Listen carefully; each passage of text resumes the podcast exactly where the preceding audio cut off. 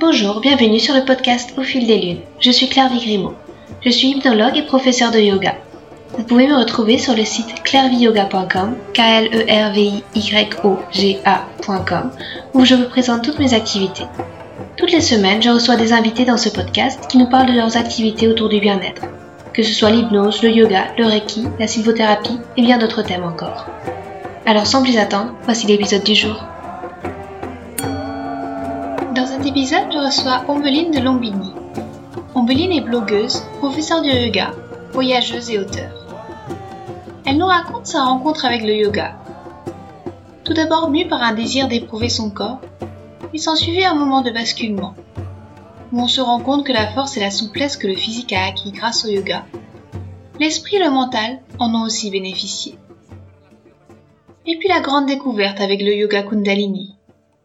Un yoga qui intrigue, encore assez peu connu. J'en parlais d'ailleurs avec une amie à qui on l'avait décrit comme un yoga où on est habillé tout en blanc. D'ailleurs, la première fois qu'elle a assisté à un cours de Kundalini, Ombeline était un peu décontenancée. Ce n'est que neuf mois plus tard que la gestation de la graine de la passion pour ce yoga s'est mise à germer, et qu'elle est retournée à notre cours de yoga. La passion a fleuri jusqu'à devenir enseignante écrire un livre sur ce sujet. Alors, elle nous explique avec simplicité ce yoga fait de respiration, de chants de mantra, de kriya, qui permet de se connecter profondément avec soi. Et son exemple donne envie de se lancer dans une des méditations qu'elle nous présente, des cycles de 40, 90, 120 jours, à répéter des mantras pendant 11 minutes pour ouvrir son cœur, se libérer des mémoires intérieures, se réaligner avec qui l'on est vraiment. Si cela peut sembler de longs moments, c'est surtout s'offrir un temps de rendez-vous avec soi. Et puis, l'expérience est magique, si l'on en croit les transformations fabuleuses qui ont suivi ces méditations. Elle nous parle aussi de son expérience avec les voyages, de toutes ces curieuses coïncidences qui lui ont montré la voie à suivre, au sens propre comme au figuré, des petites paillettes dispersées sur son chemin qui l'ont fait s'envoler vers Puerto Escondido. En attendant, on la retrouve à Mexico City, rayonnante et dynamique, pour parler avec passion de yoga, de voyage, d'écriture et de bien d'autres choses. Un épisode pour ouvrir son cœur et aller vers l'inconnu, que ce soit un nouveau pays ou un nouveau cours de yoga. Bonjour Ambline, je suis ravie de, te recevoir. Tu es professeur de yoga, tu es auteur, tu es voyageuse. Est-ce que tu pourrais nous parler un petit peu de toi et te présenter avec tes propres mots? Bonjour Clairvy. Euh, oui, avec grand plaisir. Du coup, euh, bah je, je, je, suis blogueuse. J'ai créé un blog il y a cinq ans euh, sur lequel, au, au, début, je parlais beaucoup de, de, de bonnes adresses euh, euh, de restaurants à Paris et, et, de bonnes adresses quand on voyage, parce que c'est ce que j'ai fait dans ma vie passée de journaliste pendant des années. Puis, je me suis mis, j'ai rencontré le yoga et donc très vite, dès la création de ce blog, je me suis mise à, à parler de yoga. Puis après, avec le yoga, j'ai vraiment découvert tout ce qui était la spiritualité, tout ce qui était ce monde, cet univers, et je me suis mise à parler de plus en plus de, spiritualité. Puis j'ai décidé de me, de me former euh, au yoga il y a un peu plus de deux ans maintenant. Et donc euh, aujourd'hui, je suis professeur euh, diplômé de yoga en, en Kundalini, qui est mon préféré. J'ai écrit un livre euh, sur le yoga Kundalini qui s'appelle Mon cahier yoga Kundalini. C'est aux éditions Solar. Et je suis diplômée aussi en Vinyasa et en, en Yin et en Hatha restaurative. Mais voilà, celui que vraiment je, je préfère et, qui a vraiment fait un switch dans ma vie, c'est le yoga Kundalini. D'accord. Et euh, on devient comment On s'intéresse comment d'abord euh, au yoga? C'est rentré comment dans ta vie Parce que tu disais ton blog à l'origine, c'était pas forcément centré sur ça. Ça, tu te souviens de ce déclic, cette découverte du yoga? Ouais, ouais, je m'en souviens très bien. Bah, comme pour beaucoup, beaucoup de personnes, au début, pour, le moi, pour moi, le yoga, euh, c'était euh, en fait un, un moyen de, de, faire de l'exercice physique. Je prenais ça comme, euh, comme du sport et c'était un moyen de, d'entretenir mon, mon corps physiquement. Et euh, donc déjà, très vite, en fait, j'ai vu qu'avec le yoga, euh, je gagnais en force et en souplesse physique. Euh, voilà, on, vraiment, on, gagne en force et en souplesse physique dans, nos muscles. Euh, euh, des forces qu'on ne peut pas vraiment imaginer de manière assez rapide. Et puis en fait, très vite, en général, ce qui se passe, c'est que il y a un déclic que cette, cette force et cette souplesse physique qu'il y a dans le corps physique, eh ben, elle passe au mental. Il y a quelque chose d'autre qui se passe. Et, et ça, ça s'est vraiment fait en fait avec la découverte du yoga Kundalini. Un jour où j'ai été prendre un cours de yoga Kundalini, au début, j'ai pas particulièrement accroché parce que j'étais dans du yoga qui était beaucoup plus physique, beaucoup plus intense. Je cherchais vraiment à me dépasser physiquement tout le temps. Je faisais beaucoup de Bikram, beaucoup de, de, de, yoga qu'on appelait du hip-hop yoga. Enfin, je cherchais vraiment, j'étais dans, dans, dans, dans le, essayer de brûler des calories, etc. Et j'ai été à ce cours de Kundalini et j'étais très surprise parce que c'était extrêmement différent de ce que je connaissais du yoga et de l'image que j'en avais. Euh, je me suis retrouvée dans un cours où on, chantait des mantras, il y avait des respirations très particulières. C'était pas du tout un flow, euh, euh, un enchaînement de postures avec un flow rapide comme ce que je connaissais. Et euh, j'ai pas adoré, mais ça m'a interpellée. Et neuf mois plus tard, en fait, j'y suis retournée. J'en ai parlé entre temps durant ces neuf mois. J'en avais, j'en parlé avec des gens, euh, avec des gens qui faisaient du yoga, leur disant mais j'étais à un cours de yoga qui s'appelle le Kundalini, c'est assez étrange. j'ai du mal à comprendre. Puis voilà, les gens m'ont dit des choses et ça m'a donné envie de d'y retourner. Puis j'y suis retournée et là, euh, je suis tout de suite, euh, neuf mois après, je suis tout de suite tombée dans, dans la marmite. Je pouvais plus m'en passer. Et c'est quoi les changements que tu as vus euh, avec le yoga Kundalini qui ont superposé aux différentes parties de yoga? C'était plutôt au niveau spirituel En fait, c'est vraiment un, un, yoga qui se permet de se connecter à soi. C'est un, un, yoga qui via différents exercices en fait de, de, de différentes postures euh, couplées à de la respiration, à des chants de mantra. Euh, euh, toute cette technique, en fait, c'est une technologie. Hein, bah, ça permet vraiment de venir faire un travail d'introspection sur soi-même. ça permet vraiment de venir se connecter à son intuition. Je pense que je savais même pas ce que c'était que l'intuition en fait avant de découvrir le yoga Kundalini. Et, depuis, je fonctionne énormément à, l'intuition. J'ai découvert ce que c'était en fait cette chose qu'on a en nous. Et c'est aussi un yoga qui est très intéressant pour euh, euh, comment dire ça pour, les personnes qui peuvent avoir des profils un peu addictifs. Donc quand je dis addictif, euh, c'est pas forcément que des choses comme euh, la cigarette, la drogue, l'alcool. Ça peut être aussi des addictions mentales, des addictions relationnelles, euh, des, des, addictions avec le mental qui, qui va toujours euh, aller dans le négatif, à, à avoir peur ou euh, avoir les choses euh, euh, plus en noir qu'en blanc, des addictions alimentaires, j'en sais rien, voilà, tout, tout ça. Et c'est vraiment un yoga qui aide, qui aide beaucoup, beaucoup, beaucoup à, à, à focaliser le mental en fait sur l'instant présent, quoi, sur, sur, sur, sur, sur les choses qui sont bonnes pour nous. Et c'est un yoga que tu pratiques tous les jours? Quel type de yoga Ouais, ouais, c'est un yoga que je pratique tous les jours. Euh, alors, je dis pas que je vais faire une heure et demie de cours tous les jours, mais en tout cas, je suis des cycles de méditation euh, de 40 jours, de 90 jours ou de 120 jours, ça dépend. Euh, donc tous les jours, donc je choisis une méditation spécifique. C'est chaque méditation en fait en Kundalini euh, a à une intention spécifique. Donc, on peut venir travailler sur l'ouverture de son cœur, on peut venir travailler sur nettoyer les mémoires passées, on peut venir travailler sur euh, euh attirer l'abondance et la prospérité dans sa vie. Voilà, il y, en a pour absolument tout. Et, euh, et j'essaye de suivre des cycles euh, de, de, 40 jours en général. J'en ai déjà fait de 90 jours. Voilà, donc ça peut être une méditation de 11 minutes, ça peut être une méditation de 31 minutes. On peut augmenter le temps au fur et à mesure. Et c'est très intéressant en fait de faire ce travail parce que euh, euh, on voit vraiment le, pouvoir de, en fait, bah, c'est la loi de l'attraction quoi. Quand, quand, on quand on vient répéter quand on vient répéter un, mantra, quand on vient faire un exercice tous les jours ou une certaine technique de respiration pendant un certain nombre de minutes avec une intention, on se rend compte qu'on peut vraiment euh, réussir à, à, créer en fait euh, l'intention que qu'on essaye de projeter. Et euh, je me posais une question. Est-ce que le côté physique d'un yoga, on va dire euh, plus connu comme le comme le vinyasa ou le hatha yoga, ne te manque pas? Lorsque tu pratiques le, le kundalini yoga qui est peut-être plus posé, plus dans les champs, plus dans, dans la respiration hein alors, bah, moi, j'aime vraiment énormément le vinyasa euh, et j'aime beaucoup le flow de vinyasa. Donc, c'est un yoga que j'essaye de continuer de pratiquer malgré tout. Aujourd'hui, je vis à Mexico City et d'ailleurs, c'est pas forcément évident de trouver un du kundalini et un, un, un flow de vinyasa. Euh, c'est des yogas qui sont beaucoup plus restauratifs, euh, qui sont très bien, mais qui me correspondent moins. Et donc, euh, si, bah, ça me manque. Donc, euh, moi, je l'enseigne aussi, le vinyasa, et quand j'organise des retraites, je, je propose pas que du kundalini. Mes élèves, elles pratiquent également le vinyasa et l'yin.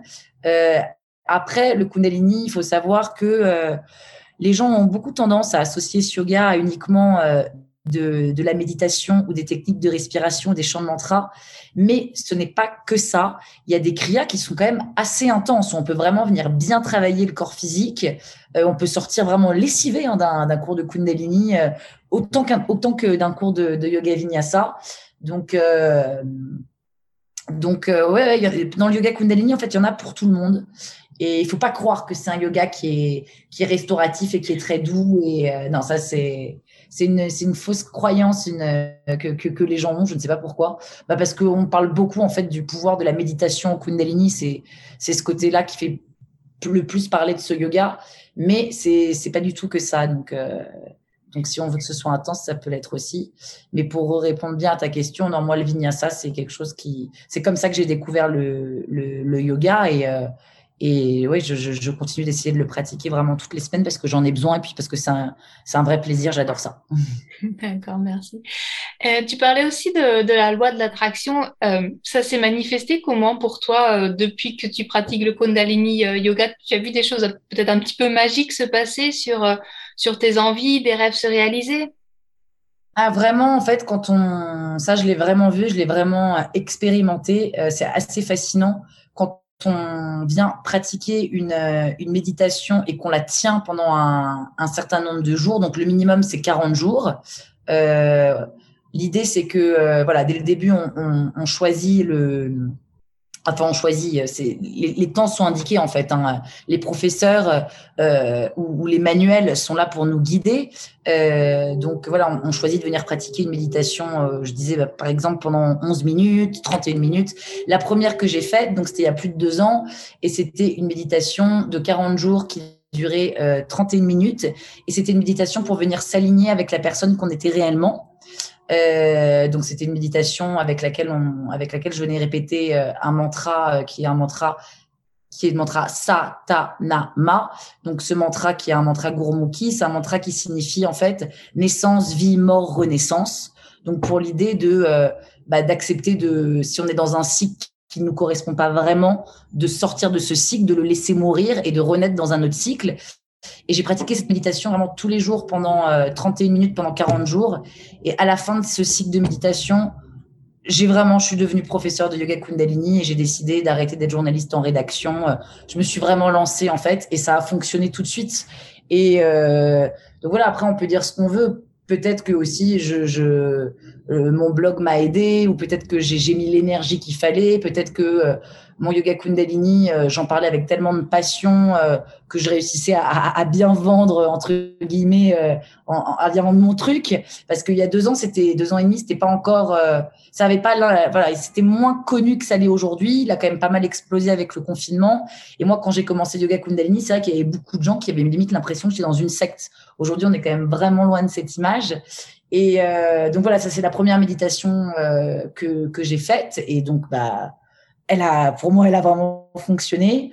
Euh, et j'ai fait d'autres cycles de méditation. Par exemple, j'en ai fait une pour faire euh, ressortir les phases, euh, venir en fait se connecter et faire ressortir les nos, phases d'ombre, the dark shadow, parce qu'on a tous une part lumineuse en nous et une part euh, et, et, et, une part qui n'est pas lumineuse. Et c'est sûr est les parts, la part moins lumineuse est moins agréable, mais c'est comme ça, elle fait partie de nous et c'est comme pour tout dans la vie, on a besoin, bah, pour qu'il y ait du soleil, on a aussi besoin de l'ombre, on a besoin de l'équilibre des deux. Et donc ça, c'est une méditation que j'ai faite pendant 90 jours. C'était euh, des mantras et de la respiration. Je l'ai faite aussi pendant 31 minutes, donc 90 jours. Euh, je l'ai commencé avant le premier confinement et euh, je l'ai terminé, je crois, pendant le premier confinement ou à la sortie du premier confinement, je sais plus, non, pendant le premier confinement. Et euh, j'ai vraiment, vraiment euh, euh, facé, comment dire, je, perds un peu mon français comme je vais à Mexico depuis, depuis mois. Euh, j'ai vraiment, oui, facé euh, euh, ma part d'ombre en fait. Mmh. Je, je, il y a des événements dans ma vie qui ont fait que ouais, j'ai vraiment réalisé que en fait j'avais en moi une, une peur de de, de l'abandon euh, et du rejet qui était énorme. Et j'ai compris en fait d'où elle venait. Et voilà, et de toute façon, cette, cette peur, elle est là. Euh, il y a de fortes chances pour qu'elle reste là toujours, c'est comme ça. Mais aujourd'hui, je sais qu'elle est là et je sais comment en fait euh, euh, la dompter. Je sais un peu comment la, la tenir à distance. Je sais comment lui parler quand elle vient euh, pour qu'elle n'envahisse pas tout, qu'elle prenne pas toute la place.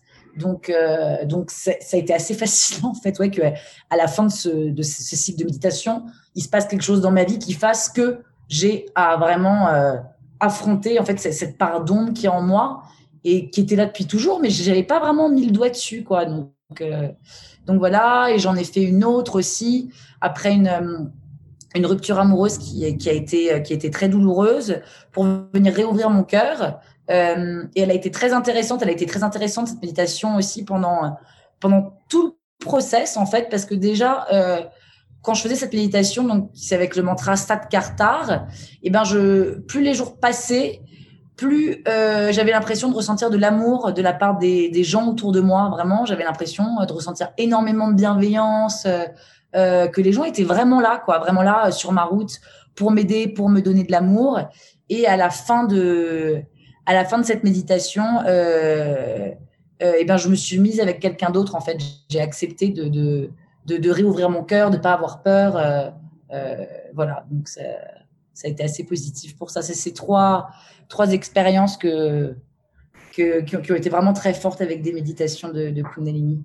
D'accord, c'est vrai que ça, ça, donne envie en tout cas de, ouais. de s'y mettre. Et de, de, pratiquer la discipline en fait, parce que l'idée c'est juste de, de s'imposer, euh, parce qu'on peut croire que 11 minutes tous les jours pendant 40 jours par exemple, rien que 11 minutes, il y a des gens qui me disent ah mais j'aurais pas le temps, est-ce que je peux pas faire 3 Je dis bah si c'est que 3 la limite fais-le, mais c'est vraiment l'idée de venir tenir cette discipline de tous les jours, se donner ce rendez-vous avec soi-même, et puis en fin de compte 11 minutes voire même 30, on, on les a en fait, c'est 11 minutes qu'on peut prendre. Euh, euh, moins sur euh, Instagram, par exemple, ou sur Facebook, j'en sais rien. Euh, 11 minutes en moins sur Netflix, euh, ou 11 minutes où on va se réveiller plus tôt, si on a vraiment une vie de famille avec des enfants, un travail qui est très chargé. Mais réussir à s'aménager ce temps-là, c'est ça paye vraiment, en fait, derrière. D'accord. Tu parlais aussi de ton blog et du fait que, que, tu étais journaliste, tu as aussi écrit un livre. L'écriture, c'est quelque chose qui est important pour toi? À l'écriture, c'est quelque chose qui est extrêmement important pour moi. Euh, ça me permet, moi, de vraiment euh, euh, venir comprendre mes émotions, de parler avec elles. Ça me permet de partager aussi mes émotions. Alors, quand j'ai commencé le blog, j'étais pas du tout dans le partage de, mes émotions comme je le fais aujourd'hui. J'avais très peur de, de partager mes émotions bah, on a, en général, on a, voilà, on a, on a peur de partager nos émotions les plus, celles qu'on appelle les plus négatives. Euh, mais aujourd'hui, j'ai plus du tout peur de montrer quand, quand je suis vulnérable. Et, euh, et ça m'aide énormément. Il y a quelque chose aussi que je fais depuis des années qui, m'aide beaucoup, c'est je tiens des, un journal de lune, c'est-à-dire que je viens marquer mes intentions à chaque euh, à chaque nouvelle lune et à chaque pleine lune. Et, euh, en fait, ce qui est fascinant, c'est que ça, ça permet de voir notre évolution de voir, puis de voir le travail qu'on a fait sur soi, les intentions qu'on a pu poser il y a quelques années, bah, de voir si elles se sont réalisées aujourd'hui, si, si, si, où est-ce qu'on en est en fait. Ça, ça permet de d'avancer de, quoi. C'est moi c'est quelque chose qui m'aide beaucoup. Oui. D'accord. Et euh, du coup, est-ce que ça a une pratique méditative aussi, parce que le yoga et l'écriture se, se rejoignent ou euh, peut-être pour euh, pour poser les pensées. Ouais pour moi, je dirais pas que ça a un aspect méditatif. C'est probablement le cas pour certaines personnes. Moi, c'est vraiment juste un. L'écriture, c'est un moyen qui me permet de de mieux me comprendre, de me poser, de mieux me comprendre. C'est un un outil que ouais, qui me permet de, de venir bien me focaliser sur moi. Il y a des gens avec qui, euh, c'est peut-être une forme de méditation effectivement, parce qu'il y a des gens, pour eux, c'est c'est avec la peinture. Euh, ouais, voilà, moi, c'est l'écriture. D'accord, merci. Et tu as d'autres outils que, que, que le yoga, que l'écriture pour te ressourcer aussi euh?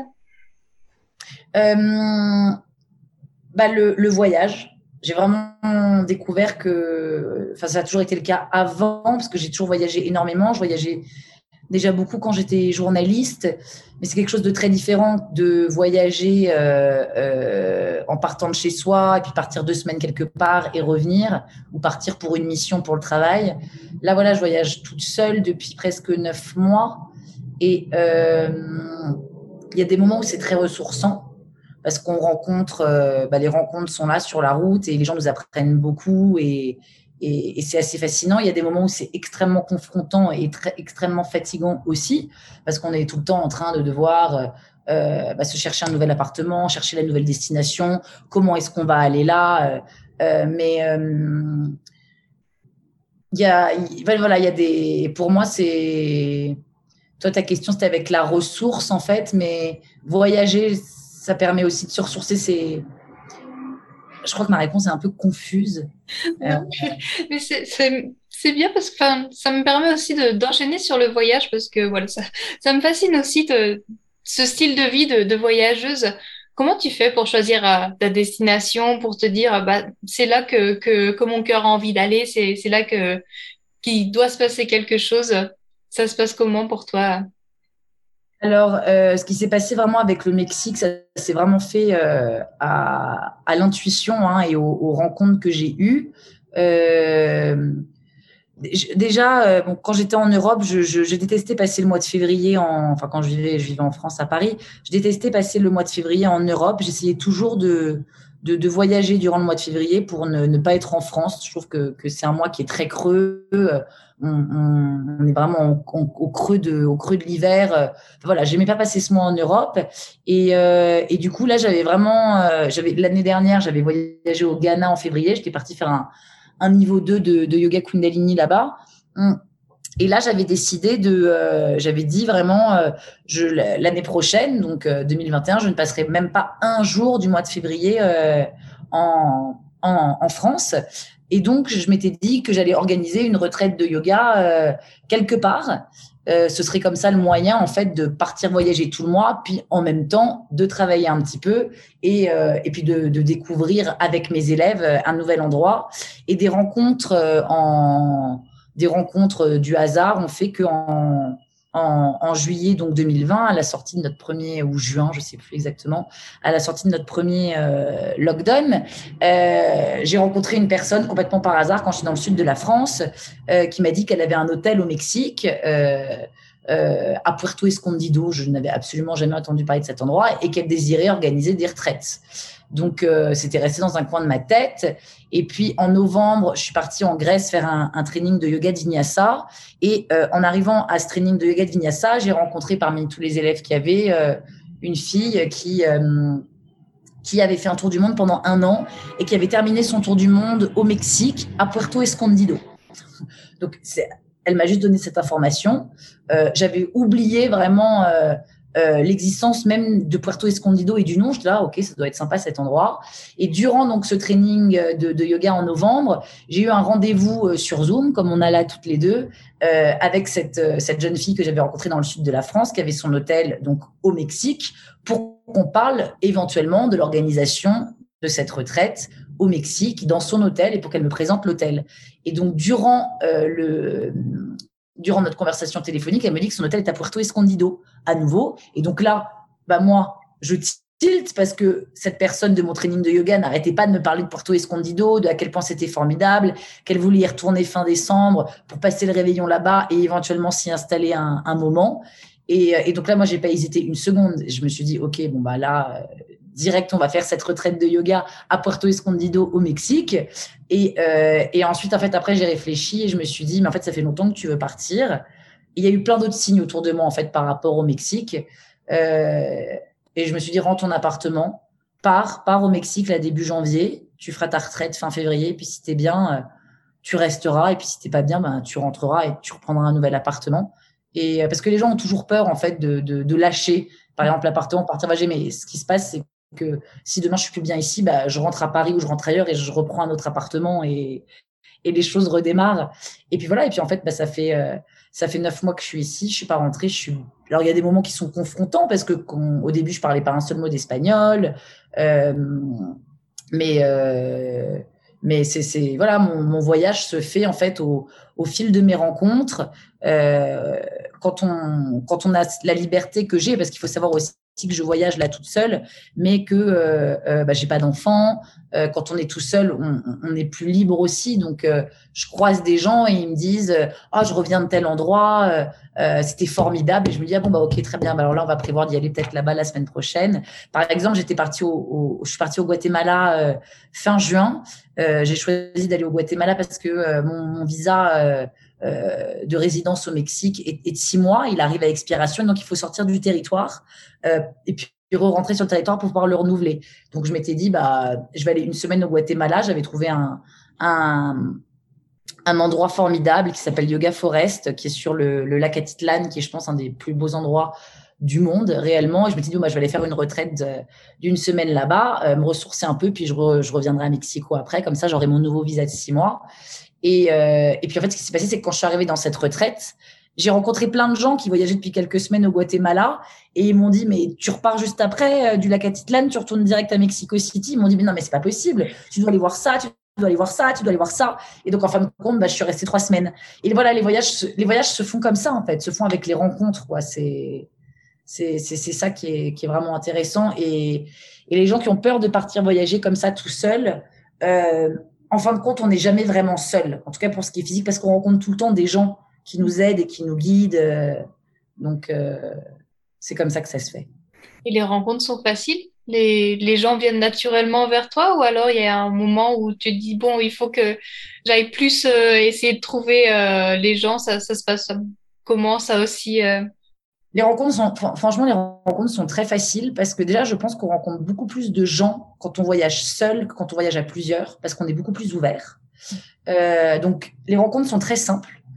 Euh, ce qui est difficile, la chose qui est difficile, c'est qu'il y a des moments où on se sent très seul parce que euh, euh, on parle pas la langue. Euh, il y a des moments où on recherche des choses et comme on parle pas la langue, ça va être plus compliqué, ça va mettre plus de temps. Donc voilà, c'est là où, peut, il peut y avoir des, des, petites frustrations. Après, on reste quand même un touriste et un étranger.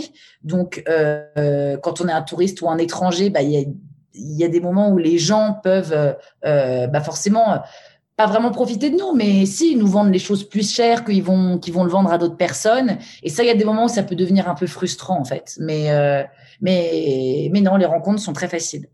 D'accord. Et euh, c'est quoi tes, pro tes prochains projets pour euh, peut-être que conclure euh, l'entretien? Tu, tu as des envies, des, des choses que, qui te tiennent à cœur de réaliser? Alors, mon prochain projet, bah, c'est une nouvelle, j'organise une nouvelle retraite de yoga à Puerto Escondido fin octobre. Euh, là, je suis dans une phase où je souhaite rester un peu posée parce que j'ai tellement bougé durant neuf mois que là, je suis en train de chercher un appartement à Mexico City. Euh, je sais pas combien de temps j'y resterai, mais en tout cas, pour me poser, pour m'ancrer un peu euh, pendant quelques mois, ce qui me permettra d'ailleurs quand même de continuer de voyager dans le Mexique ou, ou même un peu en Amérique centrale, mais voilà, vraiment de, de, trouver un endroit à moi. Et, et voilà, et de continuer de développer des retraites, en tout cas ici au Mexique, tant que j'y suis, de d'essayer de, venir faire voyager, en tout cas, euh, les, les gens euh, euh, qui sont en Europe ici pour, pour leur faire découvrir ce pays qui est, qui est merveilleux et puis qu'en même temps, via, via une retraite, et puis venir se reconnecter, se ressourcer, pratiquer différentes pratiques de yoga. Merci euh, beaucoup, Ambline, pour, euh, cette conversation. Si, euh, si les auditeurs veulent te retrouver, tu as un endroit pour les diriger sur, Internet? Euh, Oui, bien sûr, ils peuvent venir. Bah, j'ai un, blog sur lequel je parle de mes voyages ici au Mexique, sur lequel je parle beaucoup de yoga et de spiritualité. Donc, l'adresse du blog, c'est euh, www.ombellintips.com et puis, ils peuvent aussi venir me parler euh, sur Instagram. Euh, mon, mon, Instagram, c'est le même nom que mon blog, c'est Ombeline Tips. D'accord. Bah, merci beaucoup, euh, Ombline, pour, euh, pour cette conversation euh, très inspirante sur, sur le Kundalini, sur les voyages et sur, sur plein d'autres choses aussi. Puis bah, je te souhaite une belle journée sur le, sous le soleil, j'imagine, à, à Mexico City. Merci beaucoup Claire pour cette conversation. Et non, figure-toi que euh, non, c'est pas très ensoleillé. Euh, Mexico, c'est la, saison Mexico City, hein, pas tout Mexico, mais entre euh, fin mai et fin septembre, début octobre, c'est la saison des pluies. D'accord. voilà. voilà. en général, il fait beau tous les jours jusqu'à 17h et il commence à pleuvoir en fin de journée. Mais là, aujourd'hui, il, pleut pas, mais il fait pas très beau, il fait gris. Voilà. On profite. C'est pas grave, quand même. À bientôt. À bientôt, Claire. Merci. Merci à Omeline pour cette conversation. Vous trouverez toutes les notes de l'épisode sur le site clairviyoga.com à la rubrique podcast. Je suis très heureuse de vous annoncer la sortie de mon dernier livre, Tapis volant. Tapis volant est un carnet de voyage en yoga. Un recueil de 25 séances à expérimenter. Non pas à suivre à la lettre pour aller d'un point A à un point B, mais plutôt à butiner comme une abeille, en Brahmari Pranayama, à feuilleter au gré de ses envies ou de ses besoins, quitte à sauter du coq à l'âne, pour s'envoler dans la posture du corbeau Kakasana, puis redescendre sur le plancher des vaches, en Gumukasana. Les horizons sont vastes, et la carte des pratiques est variée. L'exploration des chakras, la saisonnalité, le yoga nidra, le féminin. Balisés par des sections structurées avec des mudras, des pranayamas, des dharanas, les plans de route proposés se concluent par une expérience personnelle d'un yogi ou d'une yogini, accompagné d'un dessin à l'aquarelle pour l'illustrer. Le voyage est coloré, surprenant, inattendu, pour savourer la liberté de la discipline du yoga ce yoga qui donne des ailes grâce à son pouvoir de nous faire rêver, méditer, évoluer. Alors, embarquez sur vos tapis volants. Un voyage en yoga fabuleux est prêt à se dérouler sous vos pieds. Le livre c'est Tapis volant. Vous trouverez plus d'informations sur le site clairviyoga.com slash tapis-volant avec un S. Merci et à bientôt.